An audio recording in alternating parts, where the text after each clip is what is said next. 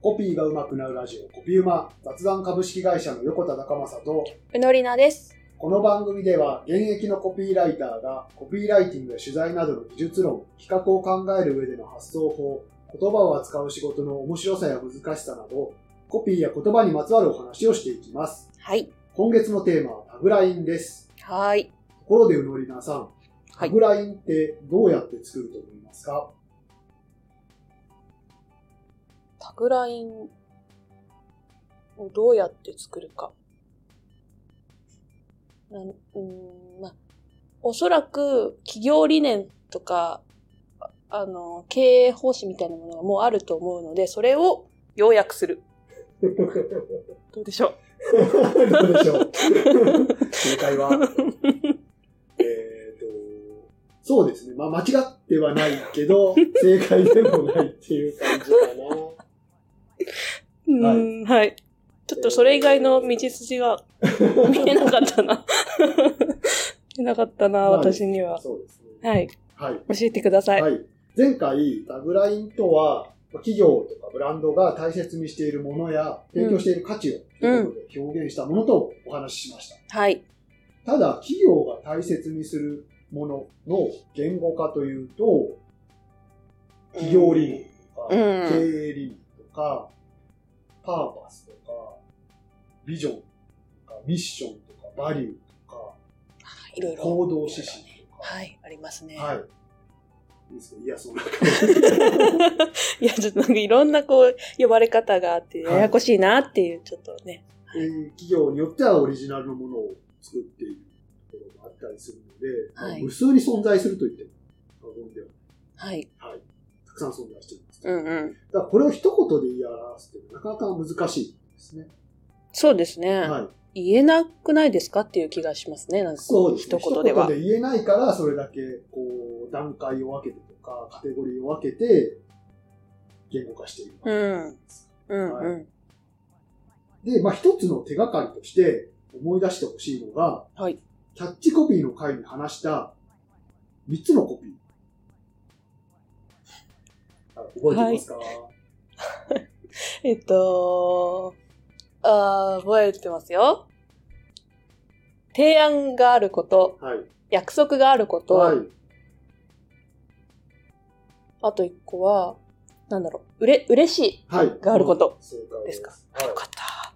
約束提案嬉しいでしたね。はい。はい。ちょっと今怪しかったので、 小野さんもキャッチコピーの回をもう一度聞いてください。はい。終わったらちょっとあの、聞き直し ます。まあ、例えば、はい。お値段以上ニトリが、どうですか嬉しい。嬉しいですね。うん、は。い。えっ、と、買った金額以上の何かお得とか、うんうんうんを表現しているので嬉しいとは思い。います。じゃあ、一人の商人、無数の使命、同中商事。これは約束ですかね。そうでですね。す。うん。私も約束が一番近いのかなと思います。えっ、と、それぞれの、えーまあ、商人という表現されてますけども、一人一人の、えースタッフとかうん、う社ん。員が、えーたくさんの使命を持って、もう仕事に取り組んでいるよと、うんはいえーと取引先だけじゃなくて、まあ、世の中とか、社会とか未来に対してもこう使命をされているっていう、そういう宣言うん、約うん、う束ん。あ、かなと思そうですね。います。はい。はい。じゃあ、自然を美味しく楽しく囲め。これはどうですかね。これは、その、一緒に味わいましょうよという提案ですかね。そうですね。まあ、うんうん残るも のと提案なのあ確かでに、まあ、提案が近いのかなと思います。はいもちろんね、嬉しいとも取ること、美味しいが入ってるので嬉しいを表現してると取ることもできるし、うん。自然をいつまでも美味しく楽しく、えーしていきますよという意味で約束とも解釈できるあんですが、あ、はいなるほど。自然確かにをまあ美味しく楽しく一緒に楽しんでいきましょうという提案ということで、えー提案となるかなと思います。はい。はい。まあ、このようにキャッチコピーの作り方にまた照らし合わせて考えていくのが一つの王道の作り方と言えるんじゃないかなと思います。なるほど。はいはい。で、ちょっと具体的な例で見ていきたいんですが、はい。えー前回の一番最初に出てきた、あなたとコンビニファミリーマーはい。ト。はい。のタグラインがありますね。あります。はい。これは3つの分類で言うと、まあ、約束が近いのかうーん。約束。な。あなたとコンビになりますよと。うん。ああ、なるほど。うんうん。はい。とコンビぐらいこう近い関係になりますよっていうことですね。うんうんうん。で、えっ、と、ファミリーマートのホームページを見てみたんですけども、基本理念が書かれていて、はい。えー私たちが大切にする3つのことと題されて、はい。え1つ目が地域に寄り添う。おお。コン2ビ。つ目がお客様一人一人。おお。 3つ目が家族のように。とおいう見出しが立てられて、はい。はい。ファミリーマートの姿勢が語られています。はい。はい。で、これをちょっと整理していくと、言葉を分解しますね。はい。地域にとか、うん一。人一人にっていうのは、その延長線上にある言葉として、あなた。私。うん。はい。はい一人が出てくる。そうですね。地域っていうのは地域に住んでいる一人一人。うん。うん。地域に住んでいるあなた。うん。うん。で、一人一人っていうのもその、えーそれぞれということである。うんつなうがっていんるうん。うん。さらに、えー寄り添うとか、家族のようはい。っていう言葉に分解すると、その仲間の中にコンビっていうキーワードも出てくるかなうんうんとうん思うんいうんま。す。はい。寄り添うっていうのはそれぐらい、えー近くにいますよっていうことですし、うん。家族のようにっていうのも、関係性の近さを表現してますよね。うんうはいん。なので、ここの、まあ、類語、類似語としてコンビが出てくるのかななるほど。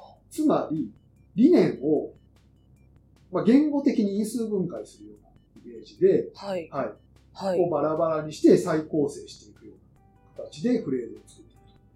そそうする、と、タグラインのヒントが見えてくるんじゃないかなと思います。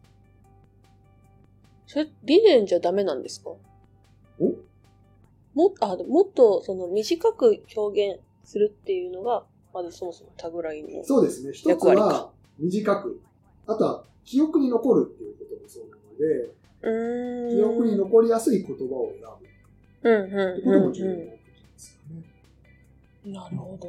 はい。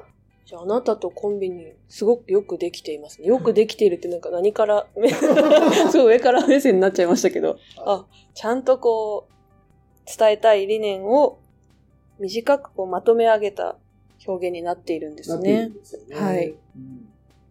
ただですね、まあ、あなたとコンビニって確かにすごくいいフレーズうん。なんですけど、ですよね。コンビニも入ってますもんね。う。そそう、う。なんか。短い言葉の中に、まず理念がきちんとこもっている。はい。伝えたい理念が込められている。で、それだけじゃなくて、今、小野さんが言ったみたいに、コンビっていうこととコンビニが掛け言葉になっている。でこれ相当やっぱ手だれの作りし物って感じがし ますよね。 そうですね。だい ぶ、あの、グレードが高い。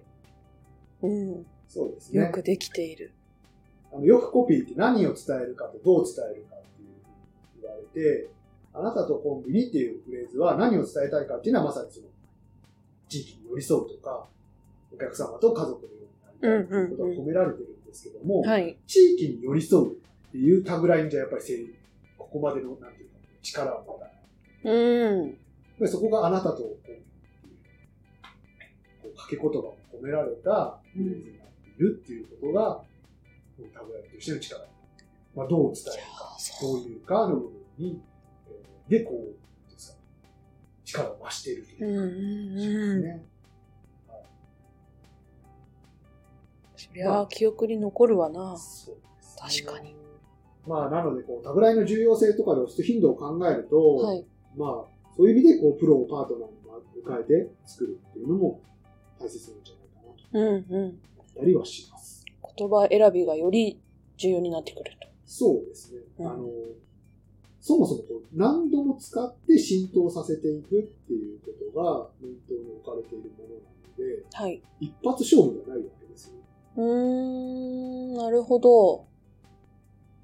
そうですね。じずーっと使い続ける言葉ですもんね、はいタグラインは。そうすると、まあ、1年、2年、3年、5年とこう経っていって、うん。古びるようなうん。話だと、やっぱり使いづらさが出てきますし、うんうんうん何度も聞いていくうちに、その、なんていうんですか、こう、解釈が広がっていくとか、深みが増していくとか、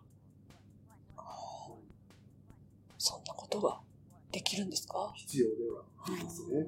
なるほでそんなことができるんですかって多分、うろさんが言ったの は、多分、そんな言葉が存在するんですかっていう意味だと思うんですけど、はい僕言葉だけでやることじゃなくて、ど。はい。当然、その企業が理念を体現していくからこそ、言葉の意味も深まっていくわけですよ。うん、確かに。はい。そうですね。